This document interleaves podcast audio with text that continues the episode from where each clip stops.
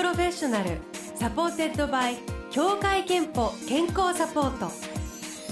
全国健康保険協会東京支部がお送りします。東京 FM Blue Ocean 住吉美紀がお届けしています。木曜日のこの時間は Blue Ocean Professional supported by 協会けんぽ健康サポート。美と健康のプロフェッショナルをお迎えして健康の秘密など伺っております。さあ今日のテーマは高血圧と検診です。お話を伺うのは慶應義塾大学医学部腎臓内分泌代謝内科の医師でいらっしゃる伊藤博先生です。おはようございます。よろしくお願いいたします。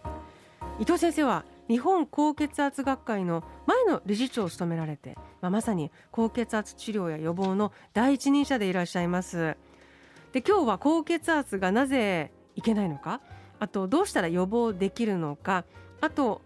今のこのコロナ禍の生活との関係なども伺っていきたいと思いますがまずは高血圧についての基礎知識です。日本には高血圧や高血圧予備軍の方はどのくらいいらっしゃるんでしょうか？そうですね。あの血圧っていうのはあの上の血圧と下の血圧がありますので、はい、高血圧の診断の基準は上の血圧が140以上か下の血圧が90以上ということなので、えそれに従いますと大体4300万人ということですので3人に1人といいますか。もちろん一番大きな 病気の中で一番大きな患者数だと思うんですね。で、予備軍っていう定義は難しいんですけれども今はあの高知血圧という考えがあってそれは130から140下が80から90ということなんですけどもこの方はまあはっきり数字ないんですけどやっぱ2000万人ぐらいいらっしゃると思うと、うもう2人に1人がそういうカテゴリーに入っていくんじゃないかなと思いますけどね。そんなに多いんですねえそして仮面高血圧あるいは隠れ高血圧と呼ばれる方々もいらっしゃるということなんですこれどんな、まあ、これは少し、まあ、あの難しい考えなんです。けど結局あの、まあ、医療機関にかかっておられる方ですね、えー、病院に来られてそこで血圧を測った時にはあの140、90未満なので血圧が高くないと。いうふうにその場では判断されるんだけれどもその方家帰られますよね。でそうすると家の血圧は高い。であの家庭血圧っていうのはあの診察室で測る血圧よりマイナス5を基準にしますので、えー、と家の血圧が135あるいは85以上あれば高血圧なんですけどもだから家帰って測ってみると13585以上になっているような人をまあ仮面をかぶっているといいますかそういう高血圧というふうにまあ呼んでいるわけですね。たまたま病院に行った時には低くないやいやそんなことないんです。あの基本薬飲んでる方ですので朝飲まれる方が多いですよね。で午前中通院する方が多いのでそういう人っていうのはまあ薬が効いてる間は下がってるんだけども一日中効いてないっていうこととあの、まあ、それだけじゃなくてあの特に日本人に多いんですけども早朝高血圧って言いますか、はい、朝起きた時ものすごく上がる人がいるんですね。で割と少し収まってくると。でそれから夜間高血圧で寝てる間にすごい血圧高いってそういう人たちも薬である程度午前中抑えられててもあと高いということなので実はこれはあのもう普通の高血圧と同じぐらい怖いんですね。で高血圧の診断の大体2割から3割ぐらいはこの仮面高血圧といいますか、まあ、うまくこうコントロールされているなと判断されるんだけども実は24時間見てみるとそんな血圧低くないという方がいらっしゃいますね。あの高血圧はそもそも何がいけないのかどういう病気の引き金になるんでしょうか？まあ、高血圧あの血管にかかる圧力が高いという病気ですので、はい、当然あの血管が傷んでくるということですねですからまあ一番はっきりするのはいわゆる脳卒中特に脳出血ですね。ですから昔は血圧がすごい高かった時代今から50年ぐらい前は高齢者の方の平均血圧が160ぐらいあった。今は140ぐらいになりましたけどもその時ものすごく脳出血でいきなり倒れる方が多かったわけです。ですからそれはまあ分かりやすいんですけども最近はまあ血圧も下がってきてやっぱ血管が悪くなることで脳梗塞の方が多いしそれからあの緩い血管の病気ですと認知症の方が増えてきたりとかそれから心臓でも心筋梗塞それから最近ではやっぱり心房細動とか、特に問題は心不全とか、まあ、そういったいろんなあの血管の病気を起こしてくるということですね。いろんな病気と関わっているんですね。しかも認知症も高血圧と関係があるっていうのはあまり知られてないことのような気がしますけれども、はい、ではその高血圧の原因ですけれども高血圧になりやすい食事とか生活習慣とか人っていうのはいるんでしょうか？まあ、あの血圧って聞いたら誰でも食塩っていうふうに思われがちですし、はい、まあ、実際あの日本人ほどたくさん食塩を取ってるあの民族はいませんし確かにそれであの血圧上がるんですけども意外と知られていないのは肥満になると高血圧になるんですね。でこの肥満の高血圧は非常に厄介で塩分だけ、えー、を控えるということだけではなかなか血圧が下がってこないと。で特にあの、まあ、糖分ですね甘いものを取ると当然肥満にもなりますけども糖分自身をたくさん取るとあの体が塩分もたくさん吸収しやすいようになるので、まあ、あの食事のことを考えてみると、まあ、もちろん塩分も問題ですけども糖分の問題それからまあいわゆるカロリーが多いというふうなことも含めて、まあ、高血圧の原因になるしそれからまあもちろん一方では運動不足の問題も大きいと思います。予防に大切必要になってくるのはやはりじゃあ今のお話ですと食事と運動？そうですね、それからまああとあのやっぱストレスの問題は大きいです最近はですね。やっぱり人間関係の中でどうしてもあのなんて緊張するとかですね。トラブルが多いとかいうようなことももちろんなんですね。じゃあまずそういうストレス管理は一つ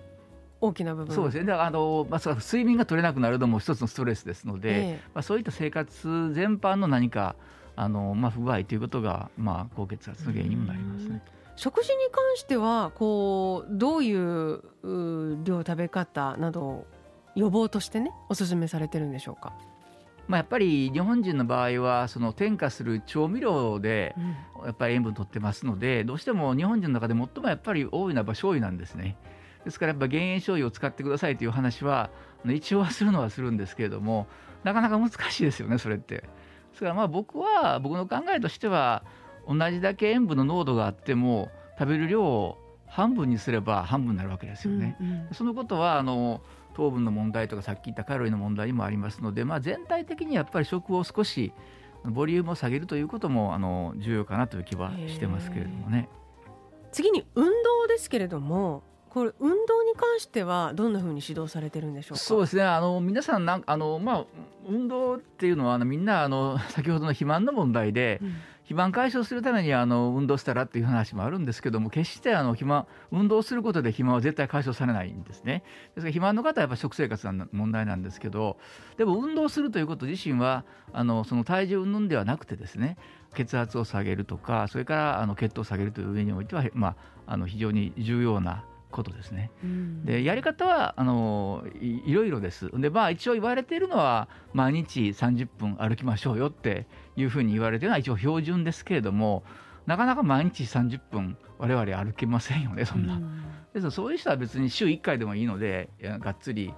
筋トレできる人はやってもらったらいいということでありますしそれからやっぱりじっとしてないこともまた別の意味で大事なんですね。ずっと座ってるとかですね。20分以上同じ場所で座ってる。仕事でよくあることですけども、それはせずに一旦立ち上がるということは運動ではないんですけども、あの安静にしていないということも大事なことですね、えー、それはどういう意味で大事なんですか？どういう視点からと言いますか、まあ、あのやはり筋肉が動かないっていうことですよね。重力に移行せずにずっと同じ状態が続いているということがあると、体がそういう方向には向いてしまうっていうか。ですから一旦こうリセットするようなそういう時間が必要です。まあ、激しく運動といいますか筋肉を収縮させることはしていないわけなので、また運動とは違う意味ですけど、少なくともじっとしてないだからお年寄りの方は家でずっとテレビ見てるとかあのなってますよねああいうこと自身もよくないんですね。えー、ということで今日は慶應義塾大学医学部伊藤博先生をお迎えして高血圧について伺っています。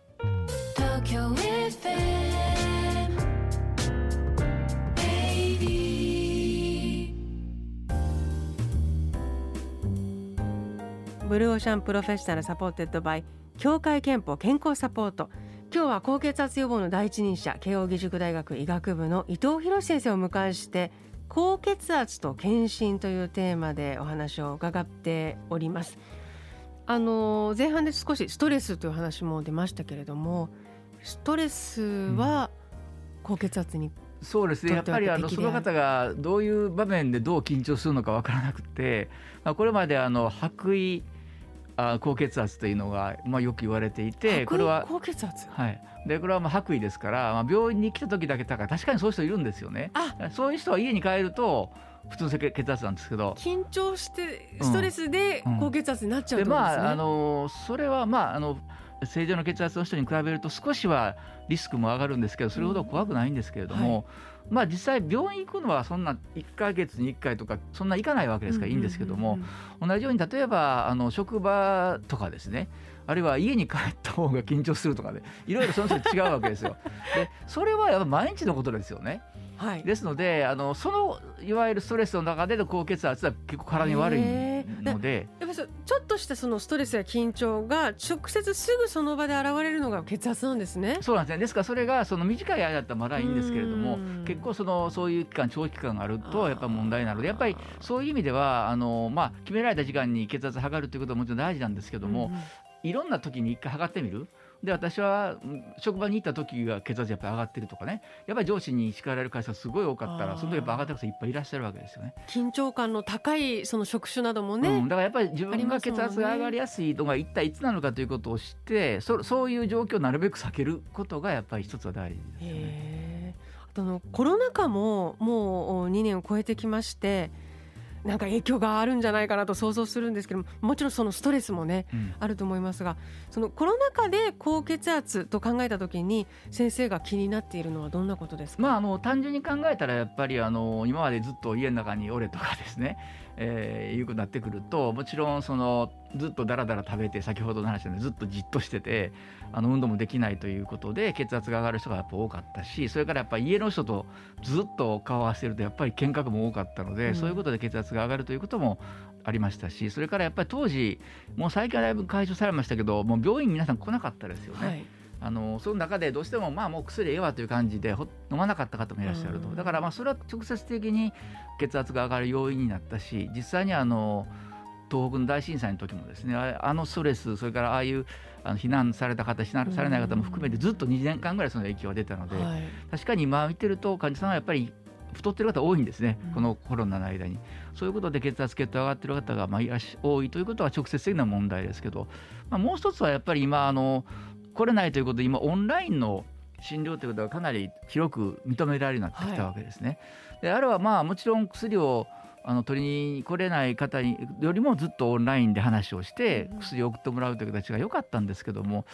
ちょっと問題は僕それでそれに慣れてしまうともう病院に行く必要がないと思ってしまうん。ですね。で特に高血圧って別に症状あるわけじゃないですから。でそれで済まそうとするのは僕は今後良くないんじゃないかと。もちろんオンラインである程度その頻回に話聞くのはいいんだけどたまには病院に行くとねみんな緊張するじゃないですか、うん、明日病院に行くからちょっとあの頑張ろうとかね、うん、食生活を直してから採血があるしとかですね。そういうことって逆にいいんですし医者にとっても、ね、やっぱり顔色を見るのと全然違うんですよ。でなんか雑談するとなんか他の病気が見つかるんですよ。あれなんかちょっと今日顔色悪いねとかですね。そういうことももうオンラインの画像上だけで見るとお互いにそういうことなくスルーしてしまうのでやっぱり今後はもうオンラインもいいんだけど、まあ、やっぱり前の形の対面のもやっぱり入れていく必要があるんじゃないかと思います。なるほど。さてあのブローシャンのホームページではリスナーの皆さんに健康に関するアンケートを行っています。日常生活で血圧を気にされていますか？これ「はい」が39%「いいえ」が61%と。もう一問高血圧が気になって健康診断に行かれたことはありますか？はいが9%いいえが91%という結果になりました。先生この結果はどうご覧になりますか？もう割と現実と言いますかあの正直な答えだと思うんですね。で高血圧が体に悪いということはもうみんな誰でも知ってると思うんですけど気にされているのかっていう場合はやっぱりまず自分の血圧をちゃんと知ってるということですよね。でその上でちょっとこれまずいんじゃないかと思っている方はやっぱり半数を超えていないというこの状況はやっぱりあると思うんですね。まあ、体も痛くないしあのまあ私多分血圧高かってもそれの方が元気やみたいに言ってる人がやっぱ多いと思いますし、まあ、やっぱり問題なのは健康診断に行かれる方があのそんなにないでもこれ会社の場合は会社の検診があると思うんですけれども、あのそれを受けておられない方はもうぜひ一回ですね検診をやっぱ受けられて自分の体がどうなっているのかということを見るということは非常に大事だと思いますけどもね。はい、そして血圧コントロールについて実践していることを教えてくださいと伺ったところ横浜市の30代の会社員のんくんさん喫煙をやめました。大田区の50代の会社員陽子コピーさん。毎朝血圧を測っていますといただいております。これいかがでしょう喫煙はもう圧倒的に体に悪くて一個も体にといいことないのでうん、で喫煙と高血圧があったらこれかなり危ないです。でその方例えばコレステロール高かったりしたらもうアウトですよね。ですからまああの何か一つ気をつけろと言われたら喫煙をやめることが一番体にとってはいいことなのでこれはいいことじゃないでしょうかね。えー、滋賀県の30代の方おもちさん減塩を心がけていますあと家の中で寒暖差ができすぎないようにエアコンなどを使って温度調節をしていますとそうなんですね。あの、はい、まあ原因のことはまあ昔から言われてますけど、最近はこのあの住居環境ってすごい大きいんですね。特に最近はもうあのまあいわゆる温暖化の中でものすごい気候が変わってきましたよね。でものすごく寒かったり、それからものすごく暑かったりする。夏場やっぱ脱水をして、夏場はものすごく脳梗塞増えるんですね。まあ血管が悪くなっているところで脱水があるとすぐ使ってしまうとかになったりするので、はい、あのこの寒暖差の問題すごく大きな問題ですね。ということであのメッセージありがとうございます。高血圧の予防にはもう健康診断は欠かせないそうですね、あのー、まずは自分の健康どうかということを知らないと始まらないのでそこで真面目な人はやっぱきちっとやると思うんですけど、うん、不真面目な人はやらないですね。でまあそれでも会社なんかでやるとあのドクターかかってくださいということでもう渋々家の人に言われていくんですけど で問題はですねそこでちゃんとしたドクターに書かれればいいんですけど、はい、ドクターの方面倒くさいなこんなまた来たなみたいな感じで適当なことを言われてしまうとそのうまくいかないので、はい、自分でなんていうかな自分の血圧ということをやっぱりあの無理なく管理できる、うん、そういう自分で自分の健康を管理するということが大事であんまり健康診断でいっぱいなんかバッテンがついていて、うんうんうん、でドクターに行って、まあ、この辺の適当なことを言われてそれで済ますということじゃなくて積極的に自分でいろんな工夫をすることが大事だと思いますけどね。自分でもちゃんと結果を把握してじゃあどう自分には何ができるだろうってちょっと考えて。はいでそれやっぱりできることをやらないといけないので、うん、食べることに関して言えばそんなあのこれ食べたらいかんとかもっと薄いもの食べろとかそういうこと絶対長続きしないんですね。だからどっちかというともう少しこうポジティブにもうちょっといいものを取ろうということは皆さん割とできると思うのでそれがいいんじゃないですかね。うん、えー、さあ伊藤先生ご自身が健康や元気のために心がけていることを最後に伺いたいと思います。健康の秘密はまるまるですでお願いしますこれ昔と今変わってるんですね、はい、若い時は健康の秘密はね恐れだと思ってたんです。恐れること、はい、つまり自分はめちゃくちゃ元気やとかですね。自分はがんにならないとか自分病気にならないというそんな根拠のないことを持つんじゃなくて自分はいつか病気になるかもしれないというそういう恐れを持って、うんうん、あるいはちょっと体が悪いって健康診断で言われたらそのことをやっぱ大切に行うことが大事だと思ってたんです。でそれは多分若い人にとっては大事なんですね。ところが最近変わってきたんですね。年いってくるともう結構病気になって一つぐらい病気を持ってたりするしあんまり恐れてると人生楽しくないんですよ年いってくると、うんうん、今はそうじゃなくて見た目だと思ってるんです。見た目っていうのは年いってくるとちょっとあなたは年よりも若いねって言われたいじゃないですか。だから若々しいと思われるためには若々しくするための健康を管理できますよね、うんうん、だから年いってくるとやっぱポジティブな考え方の方がいいんじゃないかなと僕は思ってます。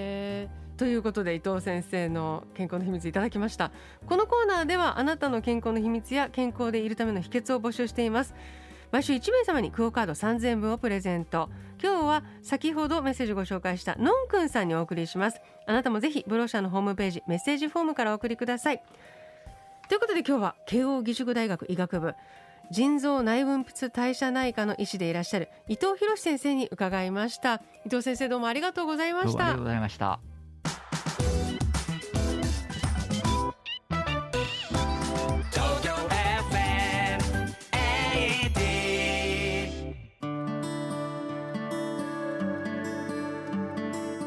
なたの健康をサポートする協会憲法東京支部からのお知らせです。日本人の20歳以上の2人に1人は高血圧と言われています。